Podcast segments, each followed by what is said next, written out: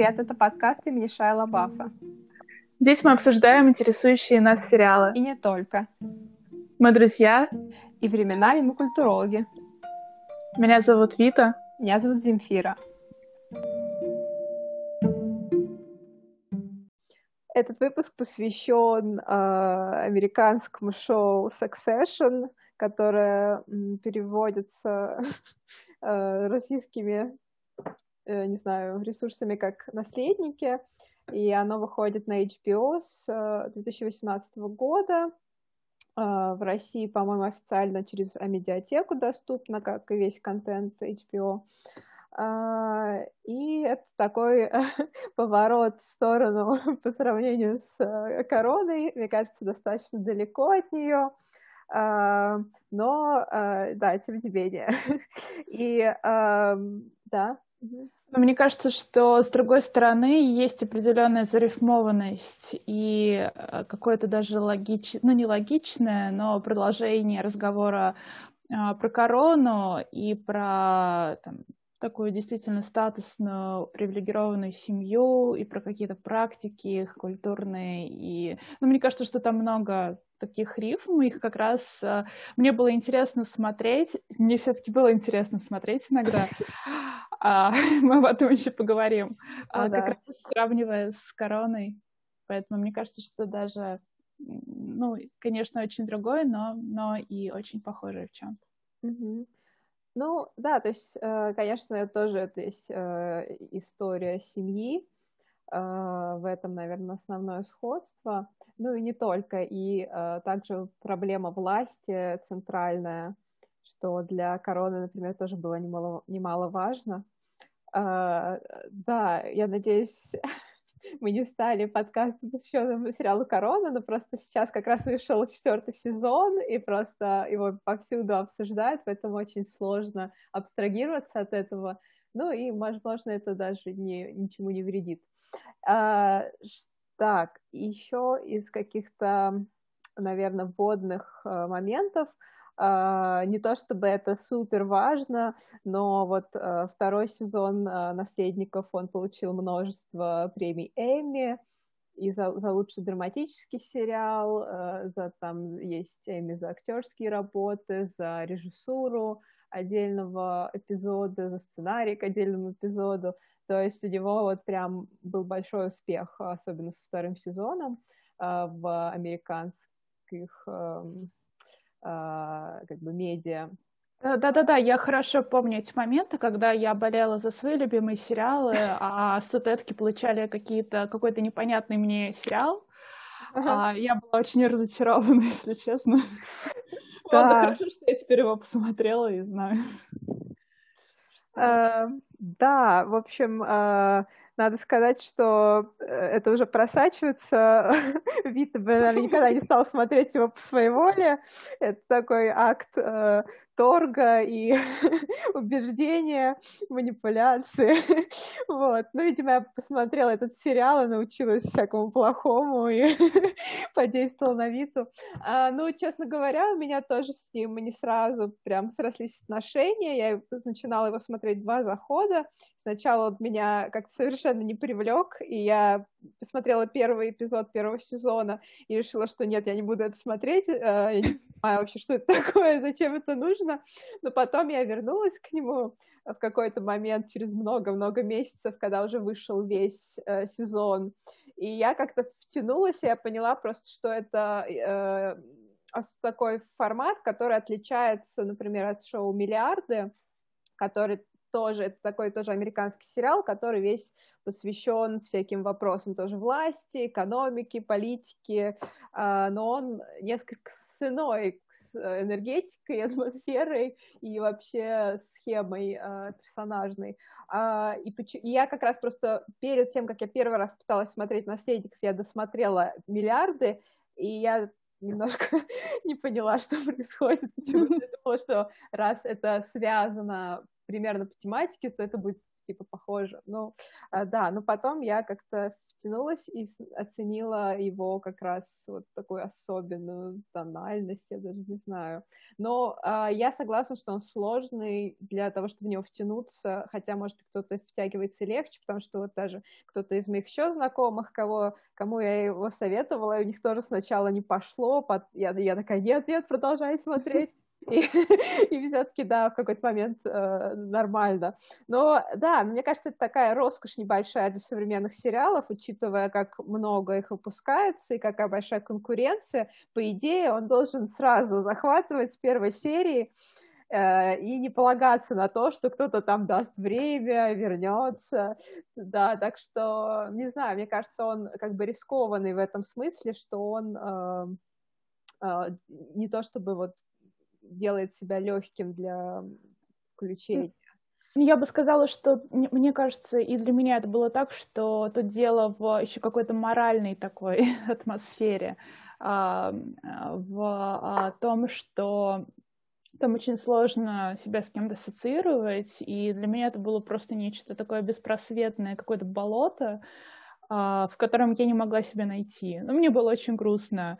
А, то есть, например, ту же самую «Игру престолов» с а, большим количеством жестокости, насилия, смотреть намного интереснее, захватывающе не только потому, что вот там есть некоторый экшен, а потому что, несмотря на огромное число тоже там, отрицательных, э, безусловно, персонажей там есть э, некоторые а, ну, не то чтобы авторитета, там есть некоторые позиции, некоторые суждения, некоторые а, там, фигуры персонажей, с которыми можно а, какую-то солидарность находить. Тут, тут просто...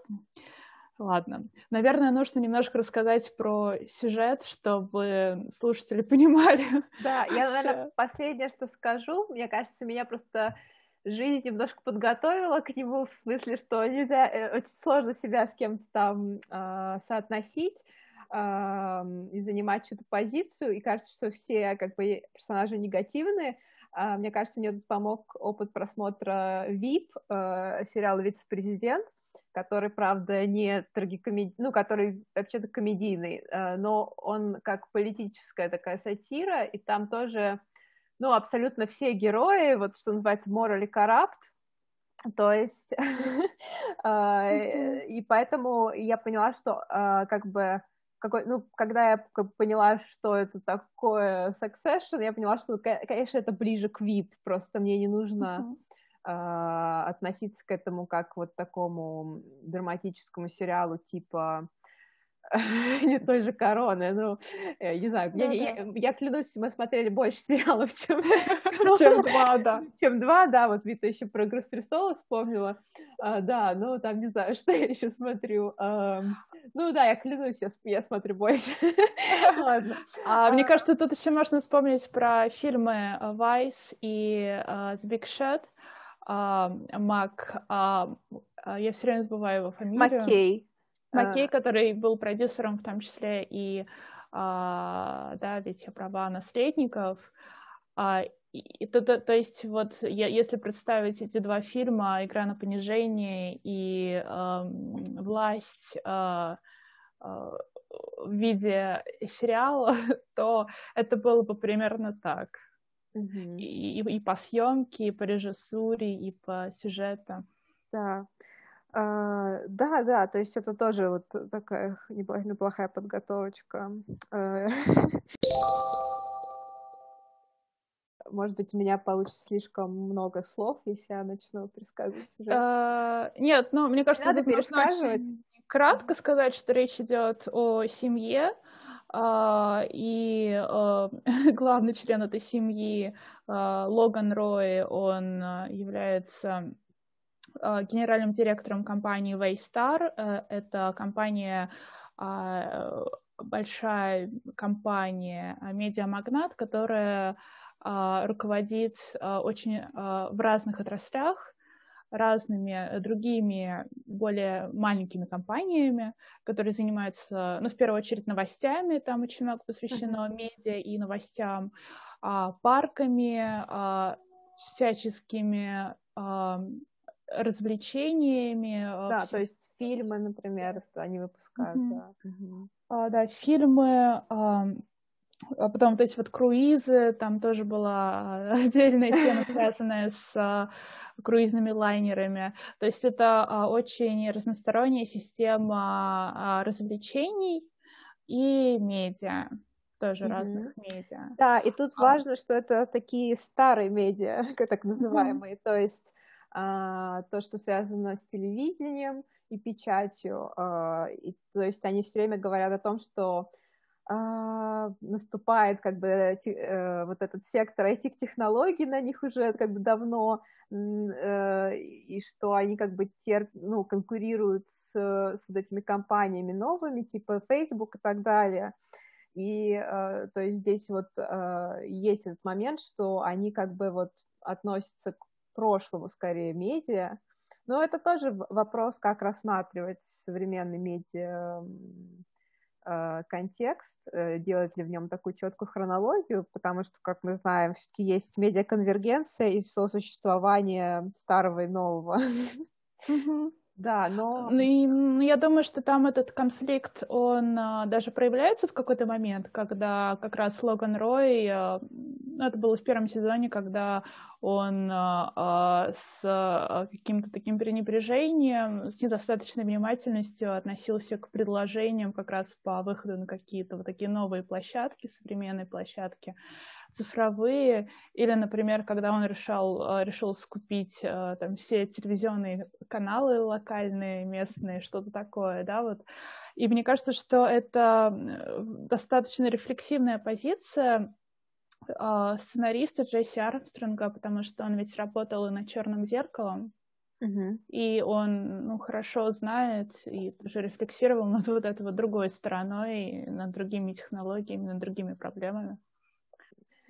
Наверное, стоит еще чуть-чуть сказать о каких-то связях с реальной жизнью, которые имеет этот сериал, потому что, а, в принципе, это, конечно, такая воображаемая семья, но э, такие вот э, семейные корпорации, они действительно существуют, и вот как раз в сфере медиа, э, и тут, наверное, самый такой известный, это будет Руперт Мёрдок, он э, в 1980 году основал компанию News Corporation, э, которая включала в себя как раз множество медиа-бизнесов э, в сфере печати, в сфере телевидения, затем и в сфере киноиндустрии. И с тех с момента основания произошло много разных изменений, и в каком-то смысле к настоящему моменту эта империя уже не такая мощная и многосоставная, как там 10 лет назад, но это по-прежнему он э, связан с э, медиабизнесом, с печатью, и, кроме того, вот до сих пор возглавляет Fox News, это такой телеканал американский, который ассоциируется именно с такой как бы консервативной повесткой, с консервативной подачей новостей. И ATN это это канал новостей в сериале, который принадлежит компании Рой, и он, в принципе, даже визуально очень похож на интерфейсы Fox, Fox News. Mm-hmm. то есть тут вот такая самая очевидная параллель, которую проводят многие вот, как бы рецензенты из того, что я видела в, в Америке, это именно с Бердоками. и Джесси Армстронг всегда говорит, что, ну, это не является как бы точным каким-то э, изображением мертвиков, что, ну, конечно, типа, да, наверное, это очевидная параллель, но это не буквально они, да, но там есть предыстория, что он еще в 2013 году написал сценарий фильма который назывался Мёрдики, и, э, и там, э, то есть, все происходило, ну, там должно было все происходить там во время какого-то уикенда, тоже в такой как бы закрытой, э, ну, в общем, это то, как происходят очень многие эпизоды по композиции mm-hmm. Succession, то есть какая-то закрытая, закрытая локация, и там все члены семьи в одном месте. А, да, ну, в общем, совершенно непонятно почему, но этот фильм э, не получил ни у кого поддержки, э, да, и вот в результате к 2018 году он вот придумал что-то э, иное, другой формат, и тут вот как раз Адам Маккей а, оказался таким а, единомышленником уже, который поставил к тому моменту вот э, игра на понижение, и вот как раз в 2018 году вышел Вайс «Власть» про Дика Чейни. Угу. Да, мне только кажется, еще важно подчеркнуть, что Мёрдок, он, э, конечно же, не только Fox владеет, но и многими-многими другими компаниями, да, то есть это, а, возвращаясь к разговору про, про власть, и в том числе Vice, вот это все, да, что это власть, которая очень эм, э, раз э, в каком-то смысле децентрализирована в том плане, что а, мы не можем ее как-то определить очень четко, но вот она есть в руках у достаточно малой группы людей, которые руководят вот этим множеством компаний, а, а, и мы даже не знаем, что а, они ими руководят. То есть нам тут предлагается увидеть, заглянуть на вот эту другую сторону производства медиа, и не только медиа, на тех людей, которые стоят за этим производством. И, кстати, Руперт Мёрдок и проблематика Fox и Fox News, она была уже а, затронута в фильме, в сериале «Самый громкий голос» The Loudest Voice, посвященный руководителю Fox News а, Роджера Элсу. Это несколько лет назад вышел сериал. Так что тут уже есть такой и, можно сказать, медийный контекст, сериальный контекст а, произведений, посвященных медиакорпорациям, посвященных вот на разных уровнях вот этим вот взаимоотношениям между медиа, властью э, и какими-то вот отдельными фигурами, игроками. Да, то есть, э, в принципе, Succession вписывается вообще вот в э, вот этот тренд интереса к теме отношений медиа, власти, культуры, Э, экономических интересов. То есть это и во многих тоже фильмах, сериалах эта тема а, поднимается. То есть отчасти даже немножечко в вот в этом morning-шоу, да, утреннее шоу, хотя там, конечно, акцент немножко на другом. Наверное, еще вкратце, почему он называется Succession. И мне кажется, ну, тут опять вот эта проблема перевода на русский потому что Uh, есть, э, ну, он мне называется successors, то есть наследники, такая адаптация, uh, то есть здесь, мне кажется, важна вот эта некоторая процессуальность слова succession uh, в плане того, что это вот имеется в виду как бы наследование, но не в смысле такого как бы типа наследования недвижимости, а ну вот пере, момент, ну вот переход, и, э, то есть, мне кажется, это про переход, про вот это как бы движение власти в каком-то смысле э, внутри одной семьи. Э, и, э, с, и с другой стороны, здесь есть еще вот этот момент, мне кажется, когда говоришь о наслед... наследовании, наследственности, ну, то есть сразу приходит еще в голову наследственность, как что-то связанное с чем-то биологическим и болезненным, например. То есть, что а, вот эти как бы вот эта про проблема власти, которая сосредоточена в семье поколениями, что там есть проблема вот этого накопления э, некоторых ошибок, некоторых ценностей, предрассудков, и вот э, Э, можно ли э, с новым поколением от них э, освободиться, будет ли это вообще возможно, будет ли это безопасно. Ну, то есть тут еще вот эти, мне кажется, все вопросы важны.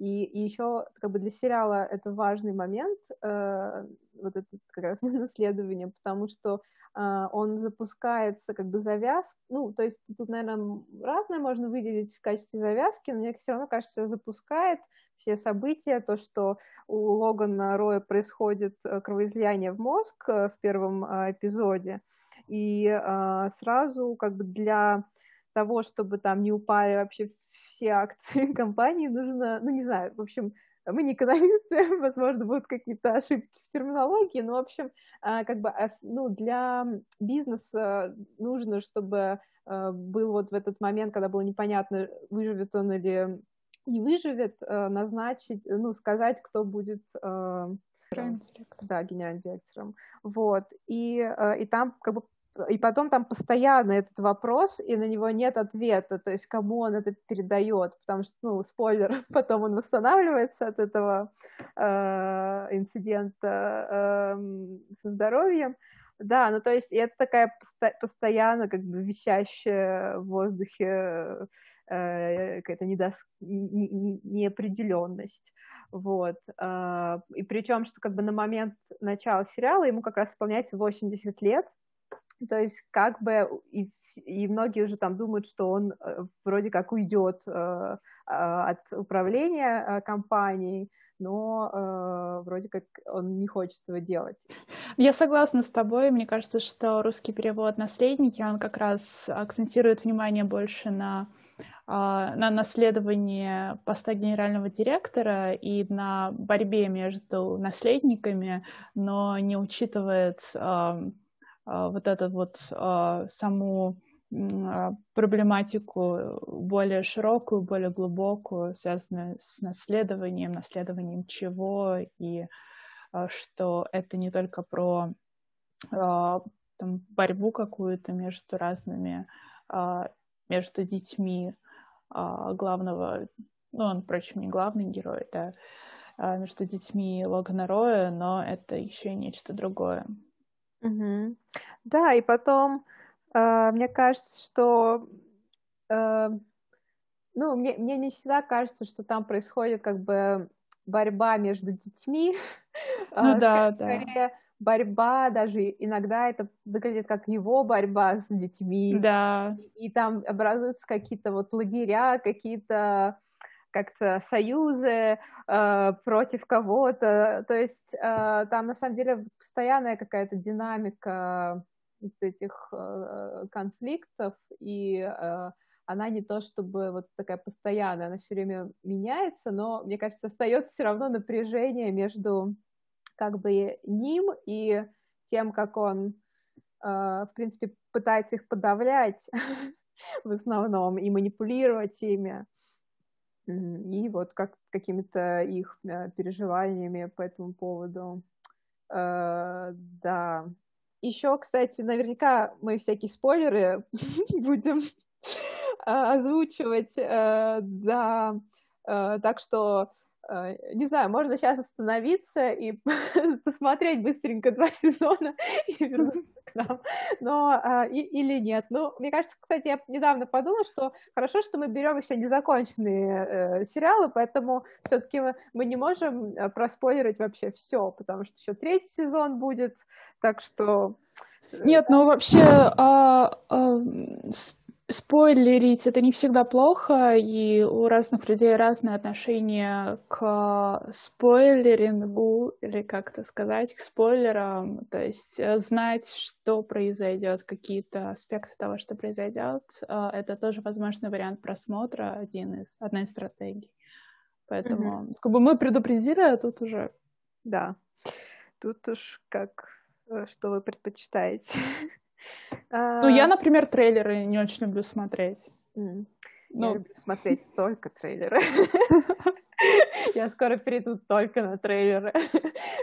Длинная форма разочаровывает. Я шучу. Ну, в случае с Succession не разочаровывает, но иногда, иногда так происходит.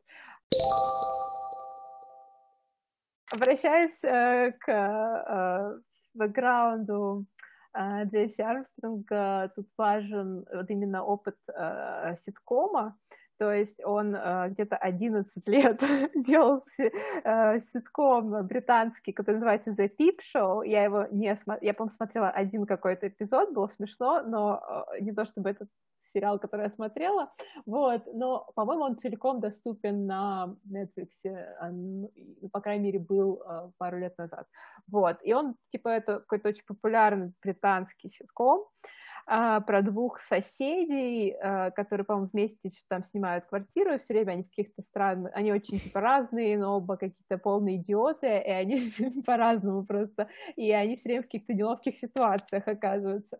Типичный вот. британский ситком. Ну да. Потом он еще работал а, как один из сценаристов на как раз в сериале «Вице-президент», где шоураннер Армандо Иануччи, который тоже является британским Э, сценаристом, шоураннером. А, ну, тут как бы вот есть некоторая параллель, что как бы вот вице-президент — это как бы американский сериал с американским, с американской полностью командой, а, продакшеном, но а, с британскими сценаристами. И, и Succession, в принципе, тоже такой, просто это не комедия, а как бы драма, по формату, ну, по крайней мере, учитывая, что там все-таки продолжительность серии час, это драма, и он по всем наградам проходит как драма. И Вита не смеялась на нем практически никогда, поэтому это драма. вот, еще одно доказательство. Ну ладно, по-моему, пару раз там тебя что-то рассмешило. Пару а, раз я смеялась. Да. Вот. Но я не помню, когда. Вот, а, да, и я тоже много читала про то, что там он именно собрал команду, по крайней мере, ее главную часть вот, сценаристов из британцев. Вот, и а, да, и вот ситкомность, а, многие а, рецензенты отмечают, что вот там как бы а, есть вот этот момент, что каждая серия типа типа цельная, она обладает какой-то законченностью.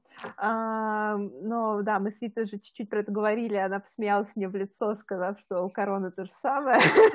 вот, и я, я, кстати, когда пересматривала, я подумала, что, черт возьми, все-таки нельзя сказать, что здесь прям такая вот сильно это проявлен этот момент законченности каждой серии, что это обращает на себя внимание, потому что я поняла, что просто первый сезон я смотрела залпом, а второй сезон я смотрела по мере того, как выходили серии, поэтому второй сезон у меня отложился, когда каждая серия цельная и закончена. Но когда я его пересматривала, такая, ну нет, там есть одна сюжетная линия, а, так что там, ну, э, это не то чтобы что-то особенное по сравнению с другими сериалами, но все-таки при пересмотре я отметила, что там очень похоже, там практически одна и та же композиция. Да, да. Угу. А, что вначале они что-то там обсуждают в офисе или в, в доме там Логана, а потом они все куда-то едут. Там удивительным образом все вместе собираются. Причем кто-то может не приехать, но, конечно же, так получается, что он в итоге тоже приезжает. И а, они оказываются в замкнутом пространстве, и, и вот там конфликты. Ну, конечно, не только там, и там тоже есть другие пространства, но мне было очень смешно, от, когда я в первом сезоне из серии в серию это видела, и Uh, ну окей, наверное, просто для меня это странный формат драматического сериала, в котором проявляется вот такая вот ситкомовская композиция. Mm-hmm. Поэтому мне было не по себе. В большинстве серий там действительно, вот как писала Вита, они э, все вместе в замкнутом пространстве, и там важно бывает, что если кто-то там не присутствует из семьи, это типа важно, что почему да. его не пригласили или почему он не пошел. И то есть это никогда не бывает так, что ну, типа, да, наверное, для этого нам просто не, ну, не нужен этот человек, ну, как бы, что это как бы ненормально, это имеет какие-то причины, какие-то последствия, а, да, и еще одна ситкомная штука, про которую, кстати, сам а, Джесси Армстронг не говорит, но э, которую, э, мне кажется, подметили и я, и Вита, и еще, мне кажется, и имплицитно э, один из интервьюеров в тексте, который я читала, это то, что э, часто кажется, что герои особо не развиваются, потому что ситком отлич... ну, э, в чем особенность ситкома, помимо того, что там э, композиционно он э, по одной и той же схеме каждая серия, там еще э, как бы герой не учится на ошибках, то есть он э, проходит во время серии какой-то путь, но э, дальше у него как будто стирается память, и он начинает по новой э, попадать в всякие неловкие ситуации э, за счет своих э, постоянных одних и тех же как бы пороков, э, недостатков. И вот здесь тоже часто именно такое впечатление создается от э, многих персонажей, и просто в интервью там был вопрос, типа, а, вот что распространенной критикой в адрес первого сезона было, что очень, типа, unlikable, очень не вызывающие симпатии персонажи. И вот, типа, во втором сезоне, да, вот как-то они стали уже а, по более понятно или что-то такое, и как-то Армстронг так защитно отвечал, что ну просто нужно же типа время, чтобы э, как-то их показать, это просто вот такое выстраивание персонажа, что почему мы должны сразу все, все их там показать э, снизу донизу. Но мне кажется, это немножко такое кокетство, потому что, ну, как бы, я думаю, большинство драматических шоу тоже двиг... не то чтобы прям все карты выкладывает про персонажа в пилот, в пилотном выпуске, но э, вот если брать Breaking Bad, э, например, то там ведь начинается с того, что герой показан максимально слабой, уязвленной позиции, у него там рак, у него нет работы, у него ну, еще один ребенок на подходе, ну или там не то, что нет работы, ну да, по-моему, его же увольняют, но, в общем, он в очень уязвимой финансовой ситуации, в ситуации здоровья и так далее,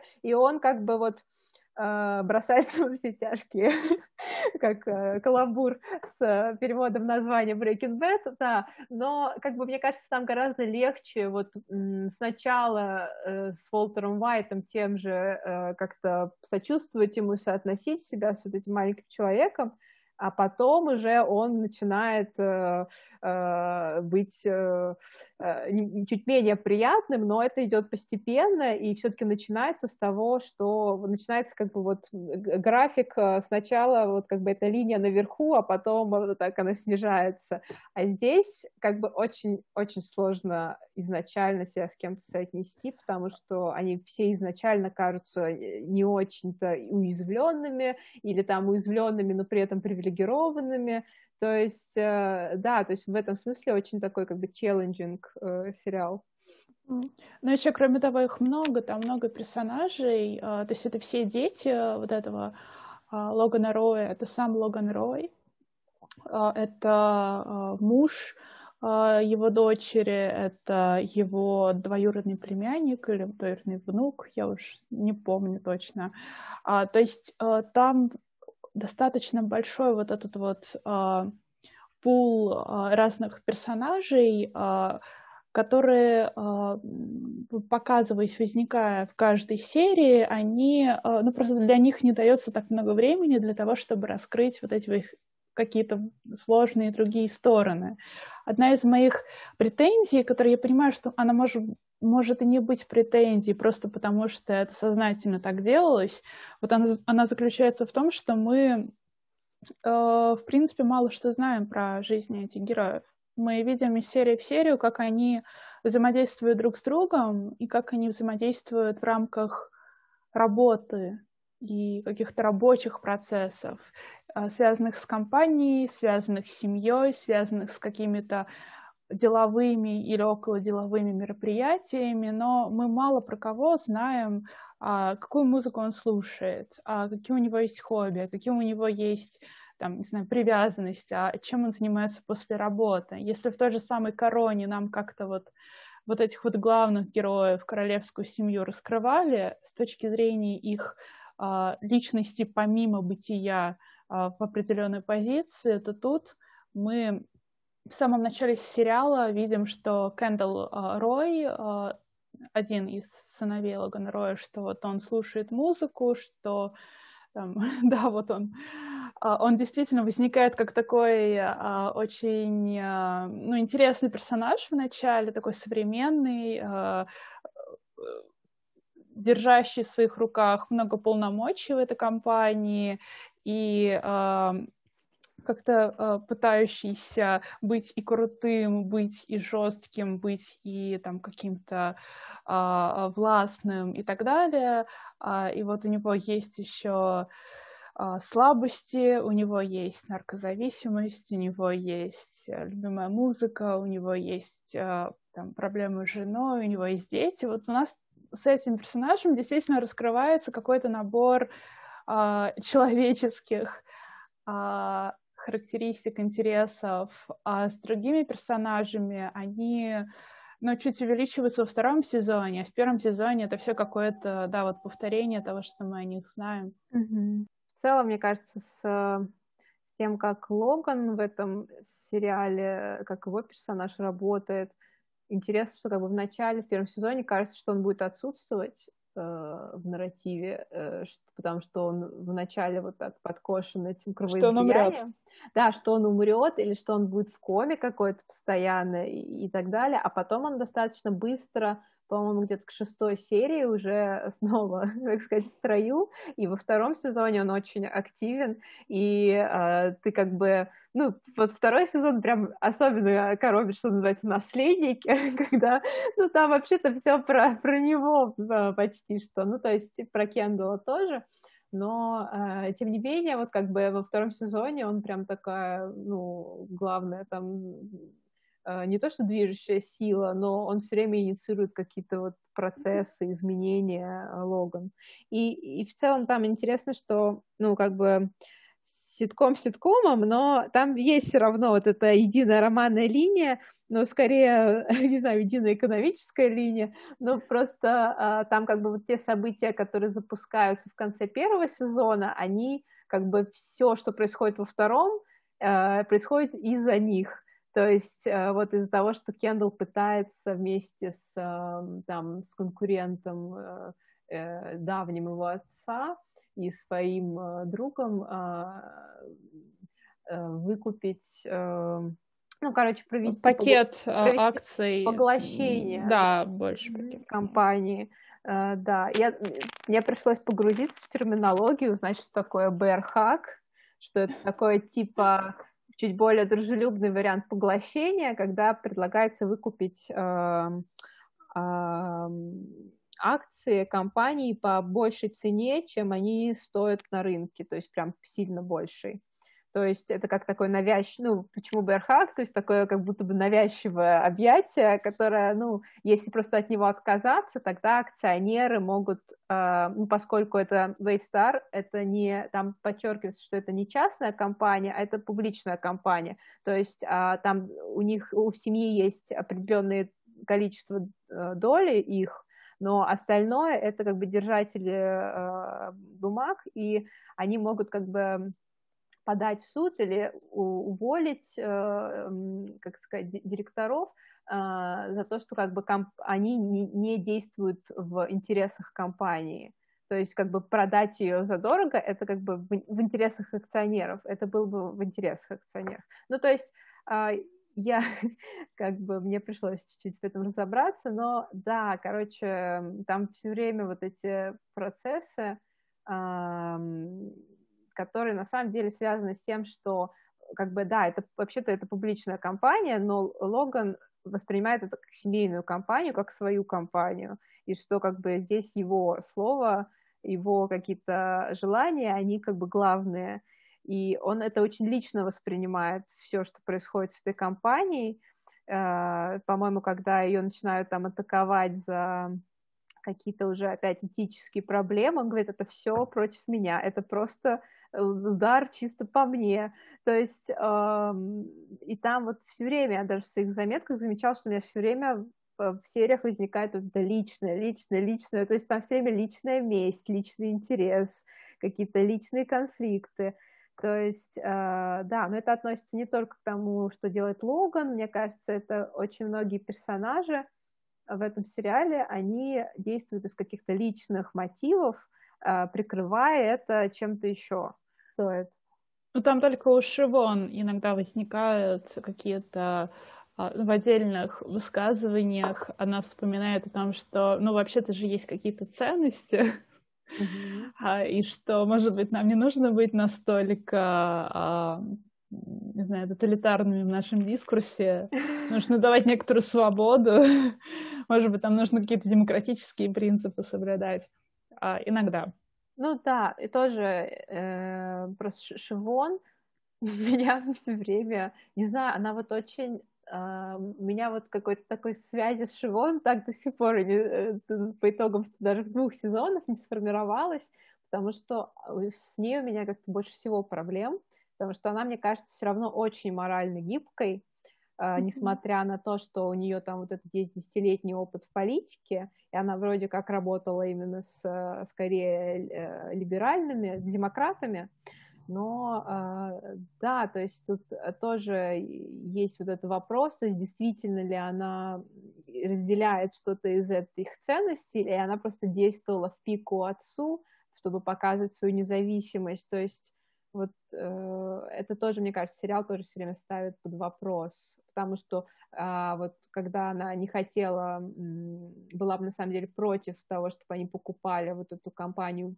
Пирсов, э, то есть такой скорее либеральный новостной медиамагнат, э, да, и она, но она все равно как бы встраивалась в эту игру и тоже помогала их убеждать, то есть э, принципе, она не то чтобы тоже такая эм, постоянная вот в своих, последовательная в своих действиях. Mm-hmm. В мире вот этих всех э, медиакорпораций, большого бизнеса, политики и так далее, в принципе, кажется правдоподобным вот такая непоследовательность и моральная гибкость то есть, мне кажется, это бы выглядело немножко тоже нереалистично э, и вот как-то картонно, если бы там был какой-то такой персонаж с, знаешь, таким, а, как, как э, в, в, английском есть выражение bleeding heart, типа такой прям с кровоточащим сердцем, э, такой прямо правильный. Ну, то есть... Нет, но я еще про какие-то другие вещи, что помимо все-таки человека занимается не только работой, у него помимо работы есть э, семья, личные отношения, у него есть родители и так далее. Uh-huh. И, например, когда мы смотрим «Лучше звоните Солу», это как это сказать, спинов, да, спинов да. Breaking Bad, то мы там видим очень разных героев из разных слоев, из разных профессиональных uh, сфер, и uh, они занимаются, uh, ну, в принципе, там все герои занимаются нелегальными вещами, и, ну, по-разному нелегальными, но вот это вот, опять-таки, не, не, нечто человеческое проявляется через там, любовь э, к родителям и к отцу. Там ты можешь воротить какие-то сделки э, с наркобаронами, но при этом тебе очень важно, чтобы не пострадал твой отец или там слабость тоже к каким-то своим а, близким, к родственникам, к тем, кого ты любишь и так далее. А здесь вот эта вот, эта вот рабочая сфера, она очень изолирована от всей остальной жизни, и а, мы видим только лишь то, как люди реализуются в деловых отношениях, которые, да, которые основаны в первую очередь на экономической выгоде. Да, но мне кажется, вот э, лучше звоните Солу, я скажу Эм, честно, я его не смотрела, но я примерно э, о нем знаю, и моя мама его смотрит, поэтому иногда я, когда ужинаю, Респект его.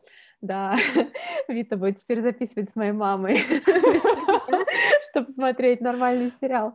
Вот, а, ну, а, но там все-таки, мне кажется, большое различие, что там э, не, не, блин, не хочется говорить все время маленькие люди, но люди, не наделенные такой властью, люди из, действительно из часто нижнего да, социального слоя, более низкого, то есть, э, ну, то есть там много вот это как бы реальной жизни такой прям тяжелой, а в случае с, наслед... с э, Succession, мне кажется, там как раз проблема в том, что они как бы они отделены от вот этой всей э, реальной реальности, вот этими всеми своими слугами, э, охранниками. Э, то есть, э, мне кажется, в чем еще тут как бы от эти э, налет британскости, в том, что на самом деле вот эта проблема которая центральна для, например, аббатства Даунтаун, да, э, upstairs, downstairs, то есть э, слуги и господа, она здесь тоже проявляется на многих уровнях. То есть там, с одной стороны, там есть, я в кавычках, слуги типа даже Джерри, типа Фрэнка, Каролины, это там по пиару их коммуникациям, директор, э, э, вот еще там несколько, потом этот банкир их, э, который во втором сезоне, э, Джейми и так далее. а, которые вот оказываются такими на побегушках или там, ну там там много таких персонажей, и они оказываются в случае опасности каким-то расходным материалом а, часто, то есть они уже как бы чуть более низший сорт, как бы. И потом есть еще там слуги, которые а, подкупают, э, то есть как, на, а, ну, э, заминают какие-то конфликты, какие-то ситуации, э, и, и потом там еще очень часто я вот когда пересматривала, отметила, что все-таки там концентрируются на вот таких э, домработниках, садов, ну каких-то вот э, таких э, сервисных служащих. И, а, ну, понятно, что в конец первого сезона очень сильно концентрируется на а, официанте, но и а, во втором сезоне, то есть, мне кажется, там важный вот этот момент, когда, например, в летнем, в первой серии, когда он находит, э, когда помнишь, там мертвые животные, еноты, да, оказываются в дымоходе, и из-за этого там вонь была на весь дом, и он такой, выбросьте, выбросьте все это, всю эту еду, она здесь стояла в этом запахе, а это типа супер какая-то дорогая еда, и она просто, ее просто выбрасывают в контейнеры, и вот тоже как-то показывается, что это вот тоже такая неэкологичная на самом деле жизнь, то есть, ну, э, абсолютно, а, еще там, по-моему, очень классный момент, когда они в гостях у вот этой типа либеральной медиакорпорации, у семьи, которая возглавляет вот либеральные медиа, у пирсов. И э, там э, вот э, глава этой семьи Нэн, и, и там такая сцена, когда она разговаривает с Логаном и его женой, к ней подходит э, домработница с напитками, э, которая, ну, раздает напитки, она говорит, ой, вы, выпейте, выпей с нами, типа один. И она говорит, ой, нет, нет, нет, я, мне нужно работать. И то есть, э, ну и при этом по ее реакции понятно, что это такое не всерьез, это формальное, показушное на самом деле предложение mm-hmm. абсолютно. И потом там другая сцена, что она, вот эта самая, та же самая домработница, она выкладывает э, вот это жаркое из духовки, и приходит Нэн, берет у нее из рук на кухне и выносит и когда она ставит его на стол, типа все аплодируют ей, а домработница стоит, ну, показывает ее, она стоит в проеме и как бы смотрит, то есть э, вот этот момент, что там все время это как бы э, вот это очень опосредованное, то есть куча медиаторов, которые отодвигают от, от, от этой реальной реальности, и мне кажется, вот почему для Кендалла в первом сезоне, ну, и во втором сезоне, в первом вот этот момент в конце, почему он такой для него стал а, тяжелый, потому что это вот это соприкосновение с этой реальной реальностью в виде смерти, да, и а, в виде убийства, а, ну, пусть крайне намеренного, а, он как-то его очень сильно тоже переворачивает. И вот когда во втором сезоне вводится вот это слово not real, как там было, а, ни одна настоящий, ни один настоящий человек не пострадал, или как-то так. No real person involved, вот. А, и что как бы есть, типа, некоторые типа реальные люди, настоящие люди, и есть те, которые вообще как бы никак не котируются. То есть это сначала возникло в легальных документах, которые покрывали их всякие а, проблемы, э, ну, то есть не, не то, что покрывали, в которых обсуждались вот там всякие моменты, когда они заминали э, плохие ситуации, которые происходили во время круизов, а потом в самой последней серии ему отец это сказал насчет этого официанта, что типа ты не должен вообще себя винить, и ты не должен вообще как-то ничего чувствовать плохого по этому поводу, потому что тоже no real person involved. То есть э, мне кажется, вот тут это тоже важно, вот это как бы некоторая жизнь в таких иллюзиях и вот в этой как бы отдаленности от э, реаль... от, э, ну, не знаю, стоит ли называть это реальностью, но от, э, не знаю, как бы это сказать, материи, ну, не от материи, но ты понимаешь, о чем я. А, да, только я бы не говорила, что они концентрируются на вот этих других персонажей. То есть они их просто показывают, что есть еще вот эта прислуга. Mm-hmm. И когда они ее показывают, то действительно это становится чем-то а, новым и заметным, потому что она возникает в кадре. И мы на этом концентрируемся просто на некоторые доли секунды, а, но скорее, то, то есть тут очень сильно это отличается от каких-то других проектов и того же Аббатства Даунтон, потому что нам ничего, в принципе, кроме вот этого официанта, уже во втором сезоне не рассказывается про этих людей. Мы про них ничего не знаем, мы смотрим на них глазами главных героев, и а, тут заостряются именно отношения властные между ними, и вот эти вот иерархические отношения, которые а, выглядят как-то а, тут а, архаично даже, mm-hmm. наверное, в глазах современного человека, вот эти вот очень а, сильные иерархические отношения между привилегированными людьми, богатыми людьми и теми, кто их обслуживает. Действительно, как бы они внешне не выглядели какими-то милыми в какие-то моменты, а на самом деле это не так. Да, ну то есть, и, наверное, насчет слуг я соглашусь, что, конечно, это я отослала к аббатству Даунтон, но, конечно, тут это не так, как в аббатстве Даунтон, то есть мы действительно слуг как бы видим, нам показан вид на них из перспективы вот главных персонажей, но э, мы как зрители тоже можем, ну, мне кажется, мы, мы, мы же не полностью ну, ассоциируемся с главными персонажами, просто мы видим, насколько они мало вообще думают о них, и насколько они воспринимают их как данности, вообще как, ну, э, можно там нахамить, можно наорать, можно как-то там... Э, Ноги положить на да. другого сотрудника. Ну да, да. Мне кажется, тут очень интересно еще вот эта проблема, связанная с э, властью, с иерархичностью, то, как она спускается.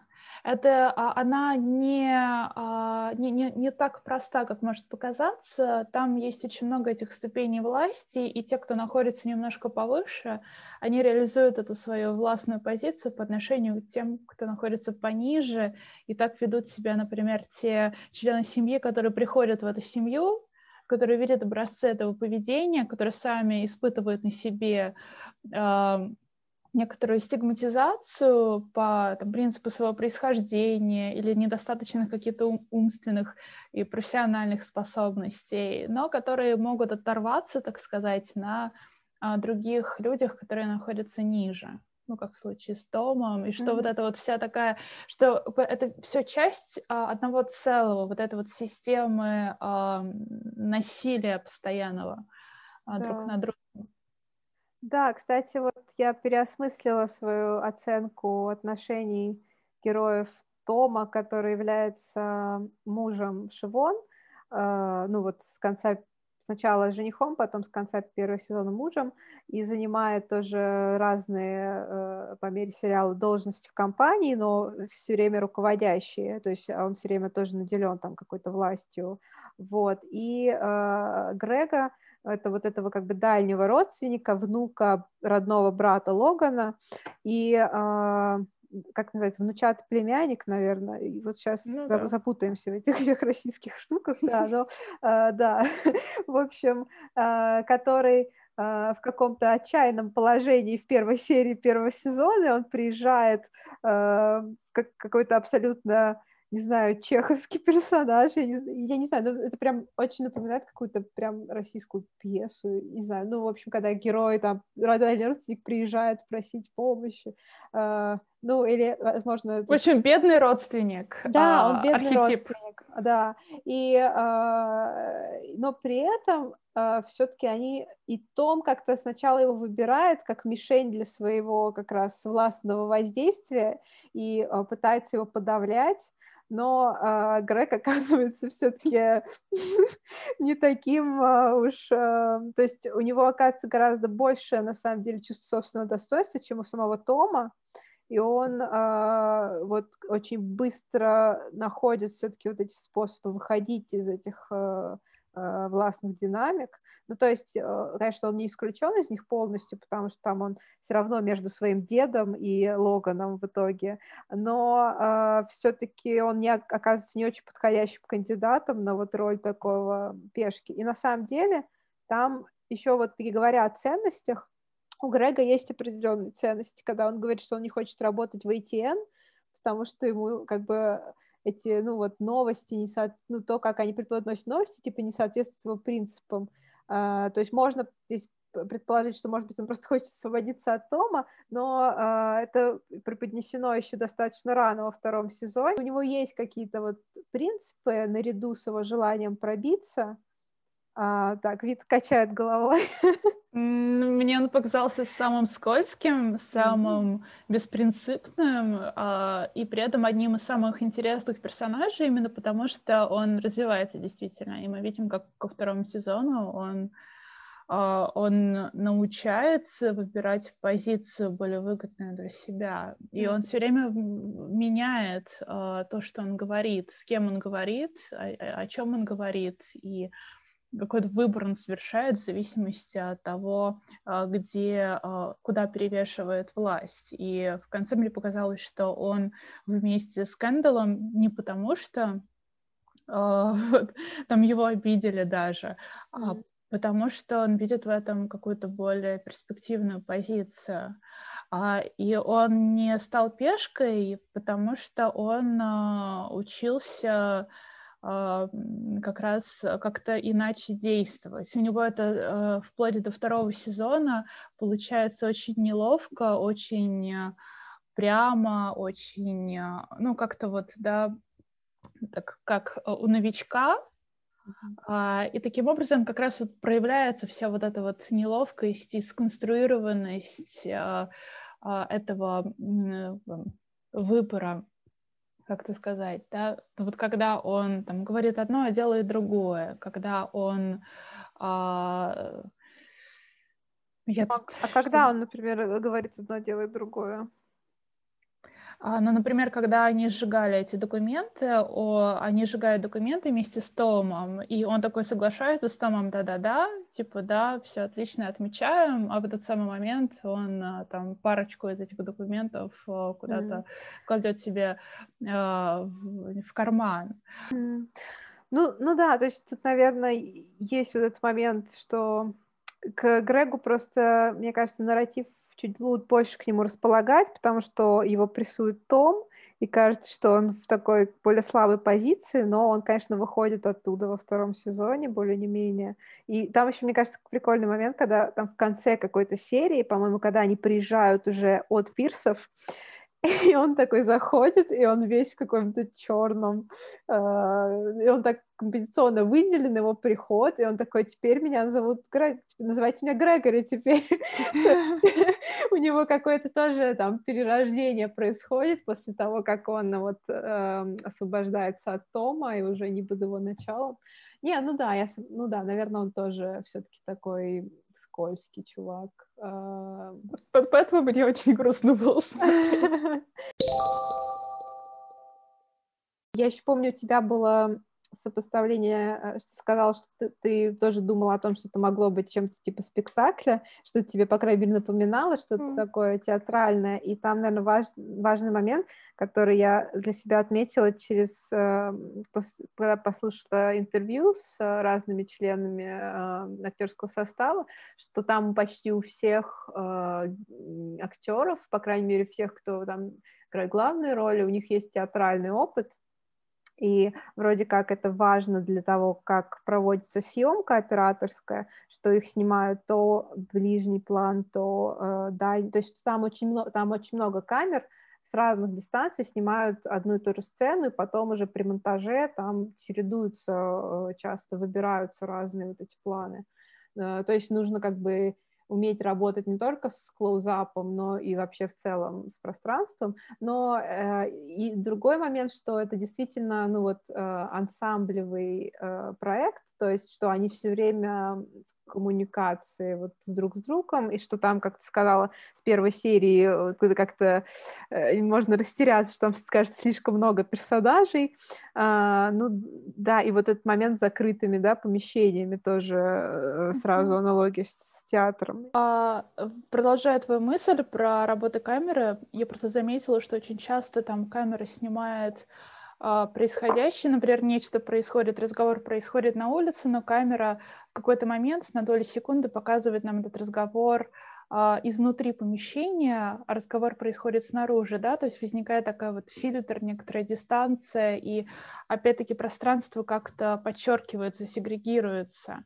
Или нам тоже показывают э, кого-то, но при этом в кадр попадает там рядом стена или рядом какой-то другой человек или еще что-то, что заграждает нам прямой доступ к вот этому человеку. То есть там очень много э, таких э, э, именно дистанций, фильтров, которые, мне кажется, тоже создают некоторую камерность и а, какую-то даже а, вот кучность, да, от того, ну, да даже не то, что происходит, а как мы на это смотрим, что мы смотрим все время из какого-то угла, из какого-то, из какой-то неудобной позиции, из, слишком далекой или слишком близкой, а, что там кто-то может случайно попасть в камеру, а, и а, поэтому создается такой более не знаю даже, насколько театральный эффект. Для меня это может быть даже ближе к... А, ну, хотя он может быть связан и с телевизионными форматами. Для меня mm-hmm. это а, в какие-то моменты было близко к а, Герману, хотя это, конечно, очень далекий контекст, но у него важно, Алексея Германа, имею в виду, вот эта вот идея некоторой визуальной коммунальности происходящего, да, такой скучности, люди в коридорах, люди в пространствах. И вот тут тоже есть какое-то ощущение на визуальном уровне вот этой вот а, плотности. Да. Я, кстати, вспомнила еще там вот в одной, по-моему, второй серии, э, когда Логан в больнице, там еще интересно, например, э, он как бы палата, э, и там такие стеклянные двери, а дальше такое как бы зона для э, вот именно родственников, э, то есть там какие-то диванчики, стол, э, и там как бы диалог э, вот как раз детей, наследников показывают как бы изнутри палаты Логана через эти стекла, то есть там, да, часто вот такой момент, типа даже не только скучности, но вот как бы такого наблюдателя, да. то есть как случайного или не случайного, э, да, то есть вот этот какой-то такой намек на воеризм. Но это, наверное, часто такое происходит, просто э, здесь вот часто, ну вот иногда прям очень сильно заметны вот эти как бы перескоки э, между камерами. И я, кстати, а, вот думала, что там ча- часто вот эти акценты типа на клоузапы на части тела, но я поняла, что это особенно, это практически, по-моему, только у Кендалла это бывает, что когда его показывают, концентрируются там на руках, еще на чем-то, ну там, да, в основном на руках, что поскольку он типа весь такой как бы зак- закрытый и на самом деле все время скрывает в себе какие-то эмоции, то они там прорываются через что-то еще, поэтому там часто это есть. А Мне а, кажется, вот... что это такой телевизионный режим. А, я имею в виду съемки каких-то телевизионных передач, а, или документальных фильмов, когда нам разными модальностями камеры, вот этим близким и дальним планом, да, позиции наблюдателя, или вот этими крупными планами рук, которые могут выдавать эмоциональность, да. или еще, да, каких-то частей тела, там, лица, э, нам дополнительно вот это вот подчеркивают как раз эмоциональность, там, неловкость, Э, или раздраженность, или еще что-нибудь, да, какие-то эмоции. А, и, собственно, тоже вот эта документальность камеры, она очень похожа на то, как это в, ну, наверное, в офисе, я плохо да, помню. Да. И в Parks and Recreation. И в вице-президенте mm-hmm. тоже. Я могу сказать, да. То есть это такой, а, получается, очень... Вот ты говорила про многожанровость. Для меня это скорее не про многожанровость этот сериал, а про многоформатность. Угу. А, то есть я бы... Ну, мне это сложно говорить именно ну, да, может быть, он многожанровый в этом смысле тоже. Я но... потом поняла, что да, многожанровость не подходит, мы говорили об этом, да. Ну, вот это вот отсылка к очень разным регистрам. Регистрам, да. Mm-hmm в принципе, да, жанровость-то тут понятно, что это драма.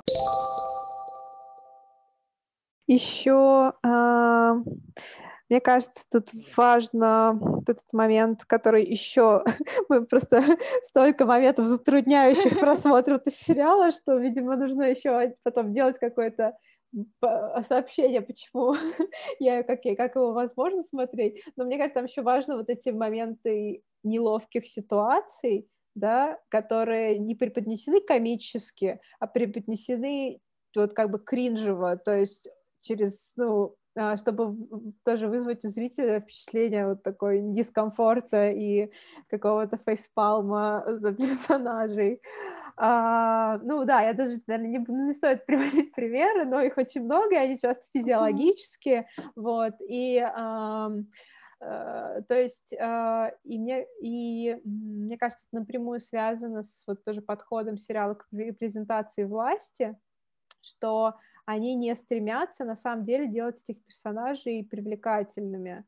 То есть и там невозможно, очень сложно этих персонажей, например, ну да, находить привлекательными как нравственно, так и даже внешне, ну не то, что внешне, но Э, как-то их вот романтизировать или еще что-то такое, потому что вот они постоянно что-то вляпываются, и вот постоянно, на самом деле, краснеешь за них, и э, вот был еще тоже такой э, в одной из рецензий, которую я читала, э, по-моему, британск... а, из этого, из журнала Sight and Sound, что э, в отличие как бы от а, большого числа злодеев из американского телевидения, ну, как бы Succession тоже американское телевидение, в смысле, что автор британец, а, но там, если даже брать, не знаю, карточный домик, ну, и не только, то есть там там такой как бы злодей, ну не злодей, господи, ну герой противоречивый, он будет макиавелевским, то есть он будет каким-то хитрым, и он будет придумывать какие-то умные схемы и так далее. А здесь, мне кажется, вот тоже я обратила внимание, что они очень некреативно подходят к решению проблем, на самом деле. То есть они такие, «А, давайте запугаем и откупимся, и все, это их единственная стратегия, они потом, черт, не сработало, фак, вот, а, поэтому, а, и, и они тоже все время попадают в какой-то просак, в том числе и Логан тоже, то есть он тоже часто не успешен, и его какие-то предприятия, они заранее многим кажутся странными и э, какими-то эксцентричными. эксцентричными и эмоциональными тоже, как с пирсами. Так что, а, да, тут вот как бы они э, вот не романтизируются, э, вот как будучи носителями власти, и как бы, э, ну, как Армстронг тоже говорил в интервью, что он э, не может иначе показывать власть, чем через вот эту сатирическую рамку. То есть э, вот даже mm-hmm. в миллиардах там все-таки есть моменты романтизации, хотя персонажи тоже очень амбивалентные. Да, вот. А, ну, это вот насчет... И тоже, как бы я встречала точку зрения, что это такой, типа, специфический британский тоже подход к тому, как репрезентировать власть, что, типа, власть, власть и власть имущие не то, что а, должно восприниматься вот а, суперсерьезно. Ну, то есть, э, наверное, скорее власть имущие, вот, э, чем власть.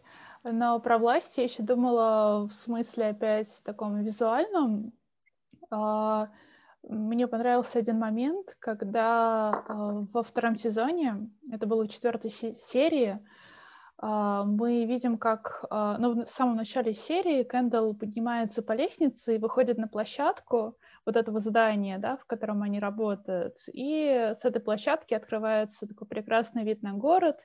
И вот он выходит в начале серии, на эту площадку, потом он выходит в середине серии туда, он о чем-то думает или с кем-то разговаривает, и он потом в конце серии туда выходит снова, а за предыдущие вот эти сцены мы замечаем, что у него есть какая-то тяга к краю а, этой площадки, какая-то, может быть, не совсем здоровая а, тяга.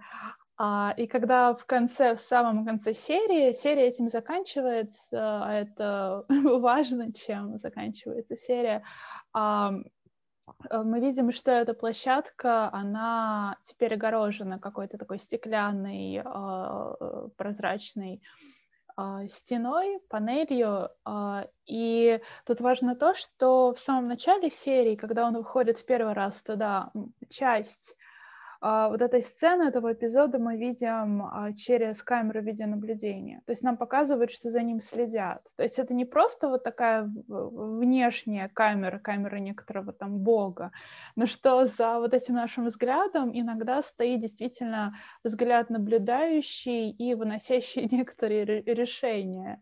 А, и ну, как мне кажется, что конце это объясняется э, просто таким непосредственным контролем за его поведением и а, э, попытка показать, что ты, э, ну и Кэндалл, а у него очень сложная позиция во втором сезоне, что он даже не может, у него нет права, нет возможности совершить суицид, если бы он mm-hmm. этого действительно захотел, да, то есть вот эта вот возможность действия, возможность какого-то личного выбора, она очень сильно ограничена, и Uh, главный герой, ну, особенно Кэндалл во втором сезоне, он же действительно находится в состоянии постоянного контроля за ним даже если нам это не показывают напрямую, или даже если там он сам этого не знает, то этот контроль, это наблюдение, оно все время есть. Да. Ну, и оно и в конце первого сезона обнаруживается, когда mm-hmm. как бы он не может на самом деле скрыть никакие улики, потому что ну, на него все равно выйдут. А, вот. И а, сейчас еще да, то есть, мне кажется, там вообще нет ни одного, там все очень фукиански, по-фукиански сделано, то есть там нет ни одного свободного какого-то человека или человека, который не находится под чьей-то под чьим-то надзором и властью, потому что ну, сам Логан тоже, что он в конце второго сезона получает звонки от своих вот этих э, держателей э, акций компании, они говорят, что нам бы все-таки Э, это, эту проблему, этот конфликт решила бы, если бы ты ушел с должности. А если бы, там, не знаю, вы ушли с должности, наверное, все-таки более уважительно. Вот, а, да, и, и вот то, что а, их вызывают в Конгресс, то есть, что они тоже не могут делать, на самом деле, все, что угодно, что там есть какой-то контроль. Ну, э, да, то есть то есть они все показаны как и субъекты, и как объекты власти. Ну, почти все, наверное, не, не каждый из них субъект власти, но потенциально вполне mm. может на кого-то донести и так далее. Кстати, вот в той серии, а, которая называется «Убежище», когда он выходил на эту площадку, а, в той же серии как раз а, возникает тема суицида, ну, непосредственно, когда там оказывается, что один из uh, продюсеров uh, новостной программы покончил с собой. Uh, и это тоже интересно пересекается с... То, то, то есть тут так получается, что вот эта вот политика компании, политика новостной передачи, новостных передач. А, и корпоративная политика, корпоративная культура, они а, нам показываются косвенно. То есть косвенно я тут вспоминаю утреннее шоу, косвенно я тут вспоминаю самый громкий голос, да, mm-hmm. вот эти вот все другие контексты, которые даются нам очень опосредованно через какие-то события, которые напрямую даже не происходят тоже, да, мы, мы только видим, как они а, прячется в убежище от какой-то непонятной стрельбы. Да. Мы даже не знаем, что это за продюсер и как он выглядел, нам его ни разу не показывали. Но опять-таки сам вот этот факт Так же, как и ты говорила про вот этих вот других людей, которые возникают, иногда прислуга, там еще какие-то люди, вот, вот это вот их какая-то э, такое очень мелкое, детальное появление, и не, не всегда даже видимое, оно как контекст, который проявляет, собственно, то, что происходит там наверху. Mm-hmm. Да, или вот как вообще вот этот э, пиар-скандал во втором сезоне, что вот эти многочисленные случаи м, убийств э, женщин на круизах или, ну, вообще какого-то некорректного сексуального поведения в отношении женщин. Э, и тоже там только, по-моему, одна э, из э, вот таких пострадавших показывается, ну, в смысле, которая выжила, как бы, но которая давала против них как раз материалы в прессе а, и подавала в них в суд, а так они тоже такие как бы безымянные, что-то там в 90-х, то есть это вообще так типа uh-huh. дистанцировано и вот обезличено, и э, э, да, и там вообще как бы на самом деле очень много вот, вот этих перекличек из э, тем изменившимся медиа э, контекстом после вот, поднятия движения МИТУ и э, вот с этими как бы новыми требованиями к атмосфере на рабочем месте, об вот этих э, признаниях э, гендерных идентичностей, об уважительном отношении к женщинам и так далее. Но это всегда вот действительно какой-то бэкграунд. И я отметила, вот когда пересматривала, что в первом сезоне, во втором сезоне а, там в каждом из них есть по одной сцене, где транслируется ролик, про типа э, политику компании в отношении там харасмента, в отношении там а, идентичности, еще чего-то, и он все время, и там повторяется, вот в первом его смотрит Грег а, на компьютере, а потом от, отвлекается от него, встает кто-то идет, а во втором сезоне его смотрит Роман на, тренинг, на тренинге по менеджменту, а, и тоже в этот момент отвлекается, выходит, звонит по телефону. То есть это все время как что-то такое, ну, формальное, на что главным вот этим как бы э, героем повествования, в принципе, как бы э, большого дела нету, то есть это вот какая-то такая фоновая штука и фор очень такая э, для галочки, мне кажется, ну, по крайней мере, сериал это так показывает, и вот что в этом серии про суицид, вот, не про суицид, но про суицид, который называется Safe Room, убежище, э, что там вообще-то, то есть главное событие этой серии, а, которое вообще, из-за которого возникает Room, это э, суицид работника в связи с, по-моему, там было, что он жаловался на токсичную атмосферу а, э, токсичную культуру компании, на токсичную атмосферу на работе, и Логан там от этого отмахивается, типа, блин, это работа, а не детский сад, что, что это значит, вот, а, вот, при этом зритель, э, при, при этом как бы а, повествование гораздо больше акцентируется вот э, за счет композиции на том, что Кендалл испытывает какие-то суицидальные мысли, что э, вот ему уделено насколько, настолько больше времени, и, а, а вот этого персонажа, который покончил с собой, мы его не видим, мы ничего о нем не узнаем, а, то есть вот, а, вот это как бы системная проблема и проблема культуры, и вот это э, параллельно вот как бы личная проблема. И а, как бы кажется, что первая больше, более важна, чем вторая, но при просмотре иногда ну вот тоже задаешь себе вопрос, э, ну, то есть, мне кажется, тут проблематизируется позиция зрителя тоже, вот, что, возможно, он тоже будет упускать вот эти бэкграундные штуки, и считая их чисто бэкграундом, хотя в контексте настоящего культурного момента они очень значимы. Не знаю, наверное, чуть-чуть запутала, нет, но, нет, все. Да, но мне кажется, тут, в принципе, у зрителя такая сложная позиция, и мы об этом с тобой говорили, что сложно при его просмотре как-то отдыхать, потому что э, приходится о чем-то думать все время э, и додумывать, и там все время вот эти моменты, которые заставляют сомневаться, то есть у меня все время вот это мне кажется, и у многих зрителей из того, что я читала, сомнения вообще, э, как бы Логан, любит ли он их или нет, детей, и а, вот какие-то моменты, то есть я думаю, это забота или это манипуляция, что, зачем он делает, вот э, зачем он а, это он показывает, что он, а, ему не все равно, или реально он переживает за там, сына.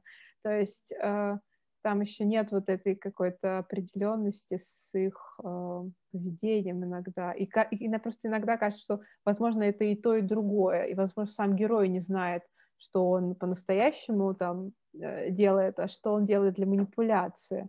То есть, э, да, он такой как бы интеллектуально э, заставляет тебя работать.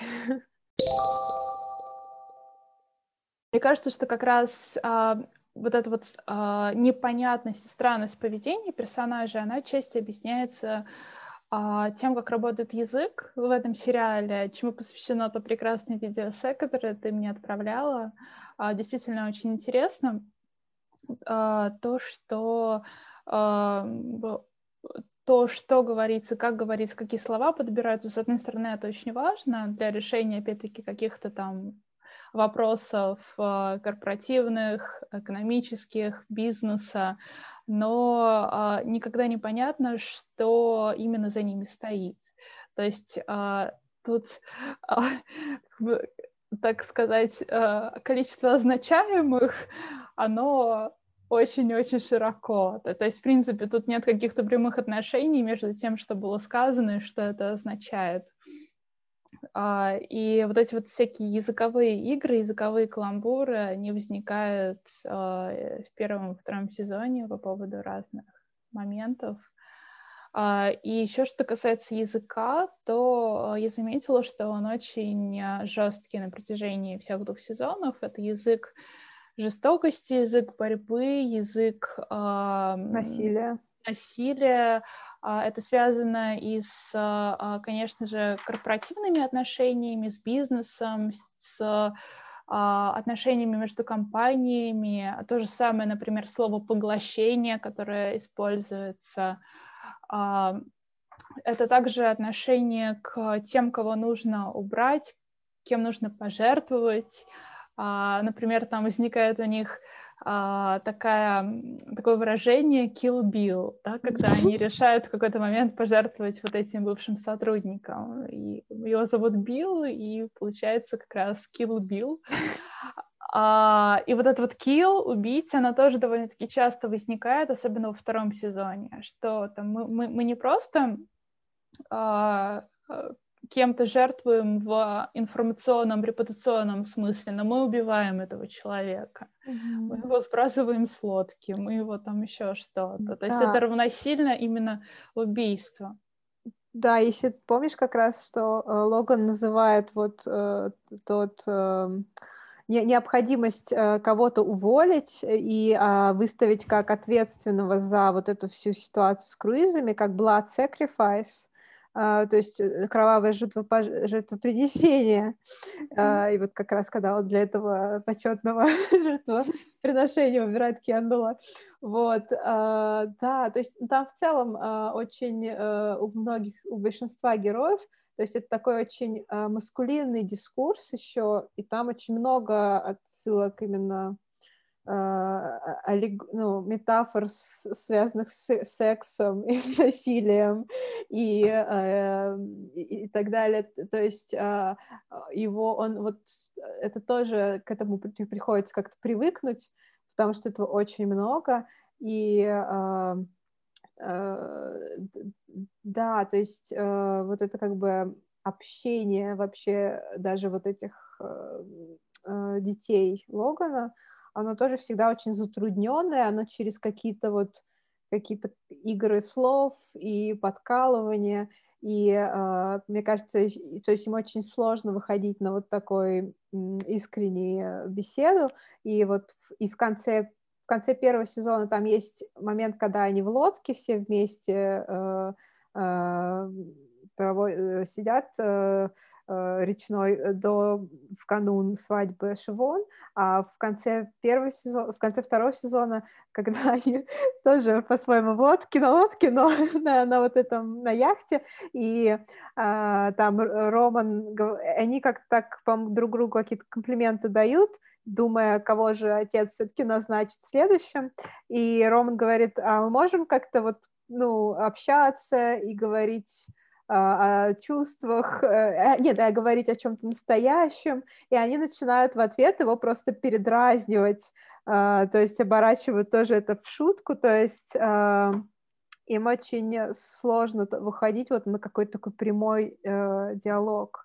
Ну да, ну то есть и там все время, все время вот эти метафоры, и мне кажется, поэтому, возможно, он тоже сложный для перевода. Я его обычно, я его смотрела на английском, в основном всегда, да, и вот чуть-чуть обращалась к переводу, когда сейчас пересматривала, чтобы какие-то вот именно экономические термины не ошибиться, но я вот тоже замечала, что эта игра слов, она теряется при переводе, Uh, потому что там бывает такая очень замысловатая тавтология или еще какие-то сопоставления, то есть там, по-моему, было вот недавно что-то такое, из того, что я пересмотрела недавно, когда э, там про какого-то героев говорят, типа, ходит слух, что, ну, второстепенного героя ходит слух, что у него сифилис, и этот Том такой, сифилис, ну надо же, а что-то, говорит, типа, а что-то мало о нем э, сейчас говорят, это практически MySpace э, венерических болезней.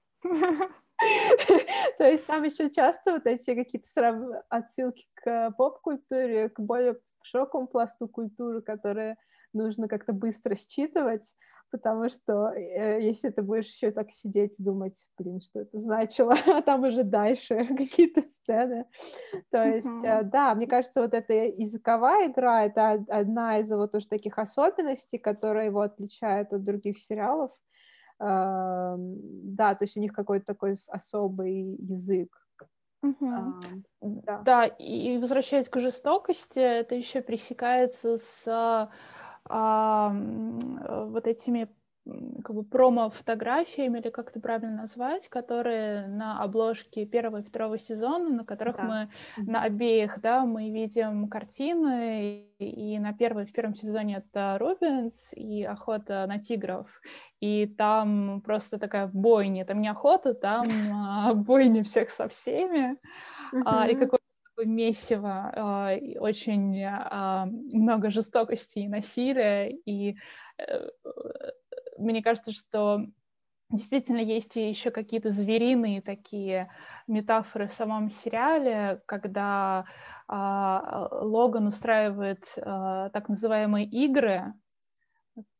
Во втором сезоне есть такая сцена, она выглядит совершенно а, ужасающая. Да. Вот а, по уровню вот этой вот некоторой зверинности и чего-то нечеловеческого, которое mm-hmm. в ней возникает а, буквально там через пять минут после вроде бы нормальной привычной ситуации.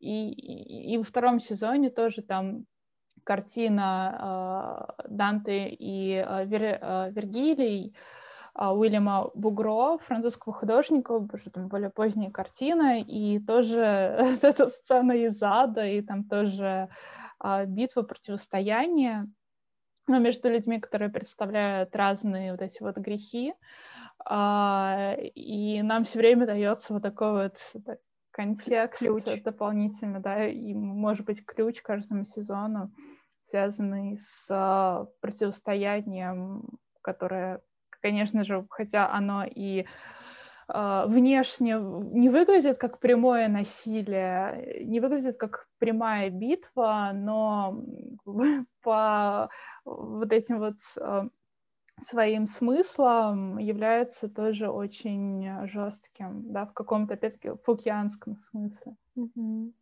Да, да, здорово, что ты нашла эту информацию. Меня вот на это как раз не хватило. Это не давало мне покоя. Командная работа. Да, еще все-таки я э, насчет обращ... того, что идет как бы бэкграундом и как бы кажется не таким важным. Ну, э, это еще медиа, да, но а, при этом я в интервью видела, что Армстронг говорит, что как бы вот а, сама вот эта тематика медиа корпорации, она не менее важна, чем контекст отношений, но мне кажется, что все, все эти личные отношения вытесняют тему mm-hmm. медиа и медиаконгломерата, но а, тем не менее, там иногда есть такие интересные моменты.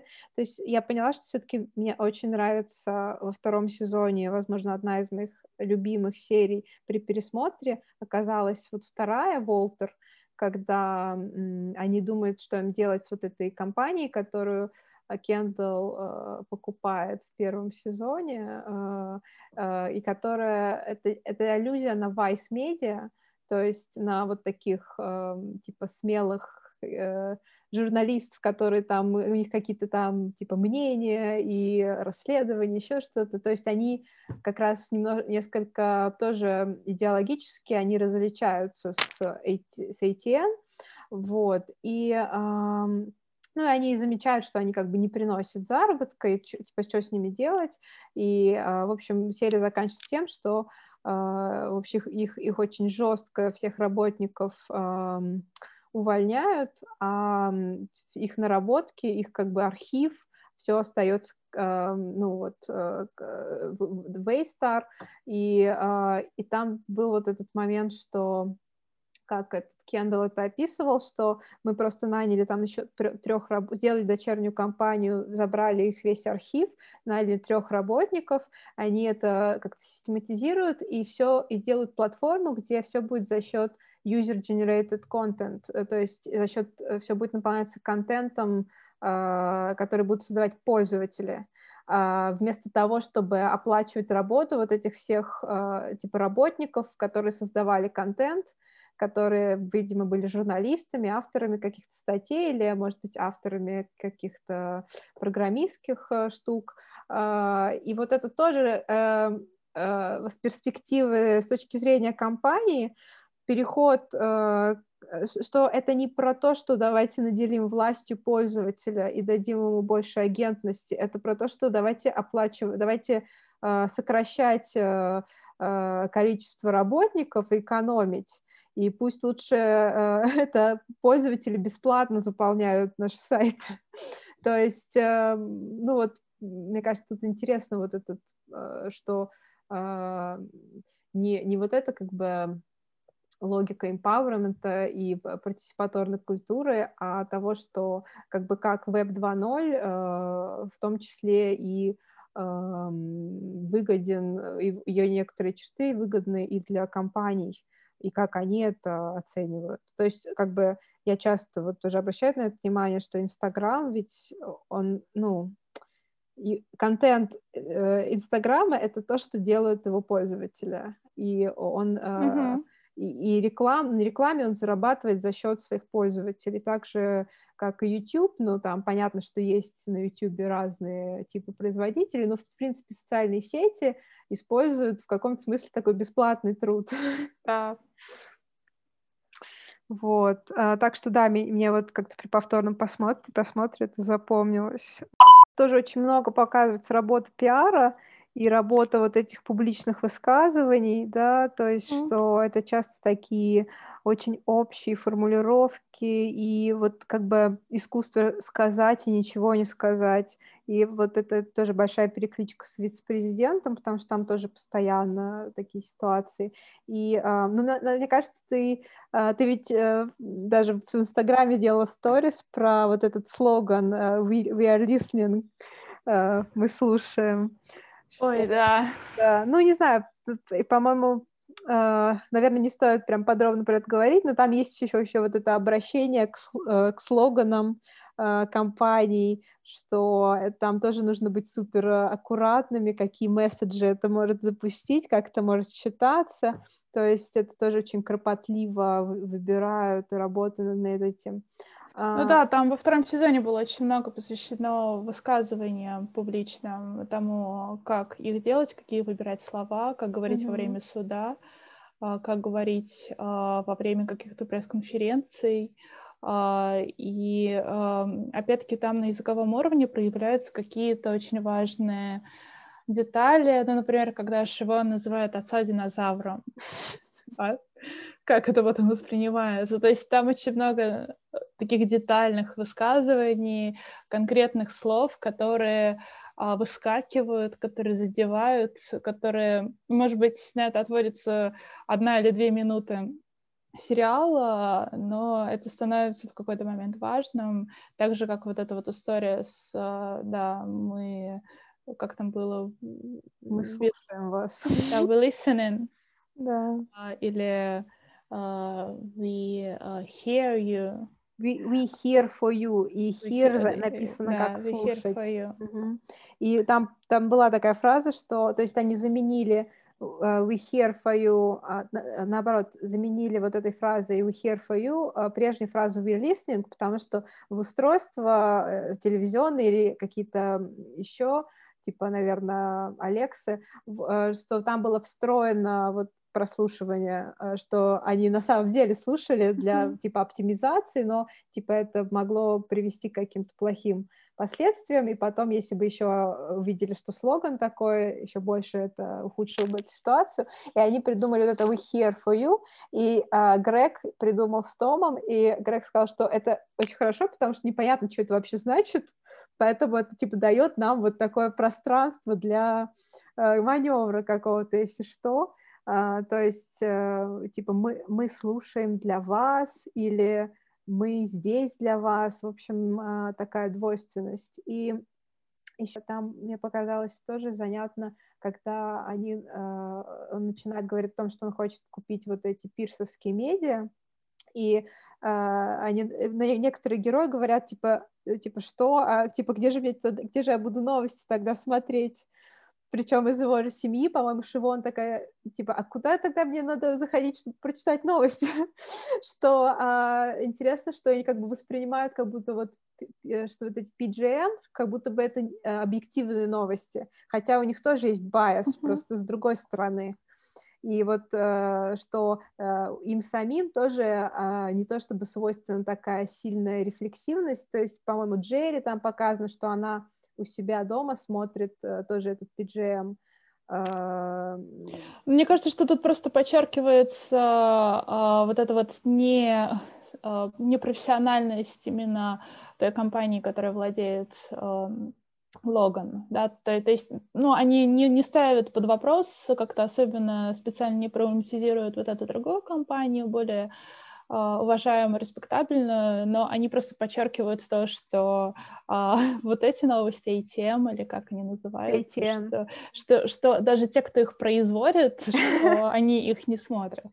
Да, ну, по-моему, Логан их смотрит, но э, да, но он, по-моему, PGM тоже смотрит. По-моему, он Нет, любит новости. Ну, они смотрят, просто у них, э, мы, кстати, часто видим эти экраны, которые да. работают в офисе, они их смотрят, но опять-таки это нечто такое фоновое, что не обязательно воспринимается как нечто содержательное, смысловое, а просто как а, часть а, повседневности, там, mm. на которую можно, например, даже и не обращать внимания.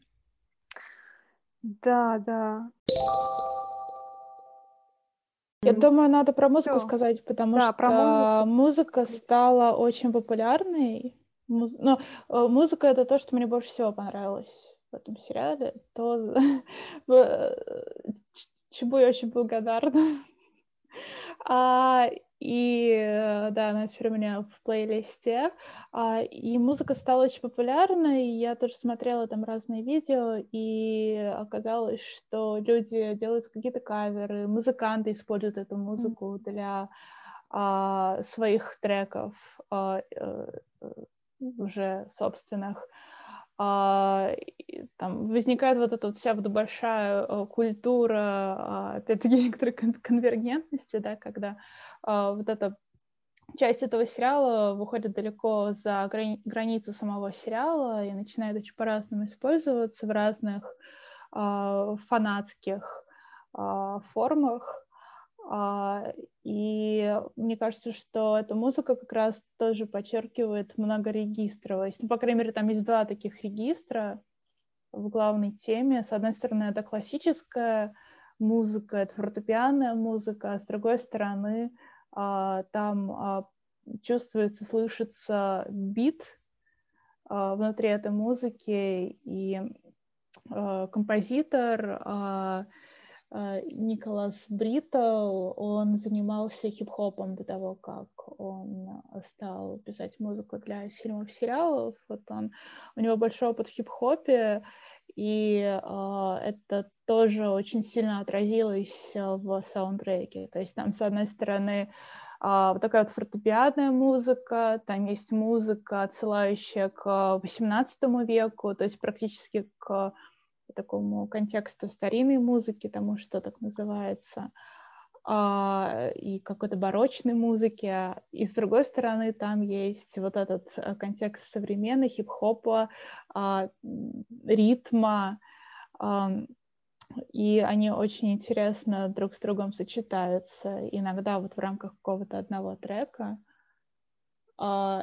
И, наверное, мой любимый саундтрек, один из любимых, это Romance Beat. Mm-hmm. Когда там, помнишь или нет, там а, а, вот эта вот тема, которая повторяется, а в принципе большая часть саундтреков — это одна и та же мелодия, которая просто звучит в разных вариациях, по-разному обыгрывается. И э, вот эта вот известная уже нам тема, она так звучит, как будто ну, там создаются такие специальные какие-то э, дисгармонии, а, и нам кажется, как будто в этом есть какая-то расстроенность в том, как звучит, как будто на каком-то расстроенном пианино звучит а, та же самая тема, и это очень классно сочетается с сюжетом и вообще с фигурой Романа, с этим персонажем и с его а, линией в, во втором сезоне. Вот, да, так что там в музыке очень много а, какой-то осмысленности. Да, я, насколько я поняла, я в том числе слышала интервью и с самим этим композитором Николасом Бриттелом, во-первых, кстати, он работал с Макеем, он писал для Vice тоже музыку, то есть его, наверное, Макей привел. А, вот. А, ну, неважно. Просто музыка писалась постфактум, то есть сначала снимался сериал, потом писалась музыка, и он присутствовал на съемках, на читках э, сцен, то есть они сначала делают, по-моему, table read, читку сценария, потом уже снимают, вот, и он тоже как бы для себя подмечал вот какие-то такие моменты, и на основе этого э, придумал, э, разработал эту музыку. То есть там действительно есть вот это смешение хип-хопа с, э, с такой даже классикой. А, и мне кажется, я, я если сейчас послушаю Роман Спит, я вспомню точно, но мне, мне там еще нравится вот этот Dark Minuet, или как-то там он еще назван, что он тоже кажется таким вот боро... вот, боюсь ошибиться, я в музыке не сильна, но барочным, да, или uh-huh. нет, да, а, и вот э, он как-то вот все-таки музыка, она выводит тоже это на какой-то новый уровень и придает вот какой-то важности. То есть там она всегда возникает, когда какие-то важные реплики или когда подразумевается некоторая эмоциональная смена в персонаже. То есть, э, э, да, там, в общем, музыка очень важна для этого сериала. Если бы там Ханс Циммер опять что-то такое написал, очень общее, он бы другое производил впечатление. То есть вот здесь в целом его аудиальная сторона супер важная, то есть вот и, и говорение, и речь, э, и слова, на этом уровне и, э, и, музы, и музыка, да. Причем не скажешь, что музыка там какая-то сложная, она не, не сложная, опять-таки. И в своих вариациях тоже она не сложная. Uh, но она, ну, там такая мелодия, что она просто легла в голову и стала очень популярной, и, и ты тут понимаешь, что, конечно же, она не только тебе понравилась, она просто всем понравилась, все ее слушают. Я тоже получила Эмми, по-моему, да. А, да, в общем, здорово, да, что... Э, потому что я даже не могу ее так хорошо обсудить, э, что Вита даже пыталась ее поиграть, но потом немножко забила, потому что платные ноты и не стоит того. Да, но все равно мне нравится. А, не, неохота регистрироваться на сайте для того, чтобы скачать одну страничку. А, ну там еще важно, что Бритл говорил, что а, ему хотелось написать такую музыку, которая будет а, репрезентировать королевскую семью. То есть у него в интервью прямо это прозвучало, вот этот контекст королевский, да, такой очень статусный, очень иерархический, и прям вот поэтому я опять-таки корону в тот момент вспомнила. И это, конечно, очень пересекается заставкой. Заставка — это тоже отдельная тема, можно сказать. А, заставка, в которой звучит эта музыка, и в которой мы видим а, что-то вроде архивной, архивной домашней съемки а, в а, а, богатом доме с детьми, со взрослыми, ну, в частности, вот, по крайней мере, там есть один взрослый, там есть вот эти вот дети, какие-то их домашние семейные практики, но при этом очень аристократичные вроде бы как, и, ну, то есть там статусность тоже всячески подчеркивается, и, например, на уровне самого фотографирования, которое там тоже присутствует, вот такого вот очень формального. А, да, да, и на этом фоне эта музыка. Официальной фотографии, да. Не очень довольна, я собиралась больше, намного больше критиковать сериал. А у меня получились слишком добрые высказывания Uh, наверное, как культуролог я пытаюсь найти интересное и сложное. Нет, но он действительно, сериал действительно сложный и непростой, и о нем можно много говорить, то есть можно было бы говорить еще больше.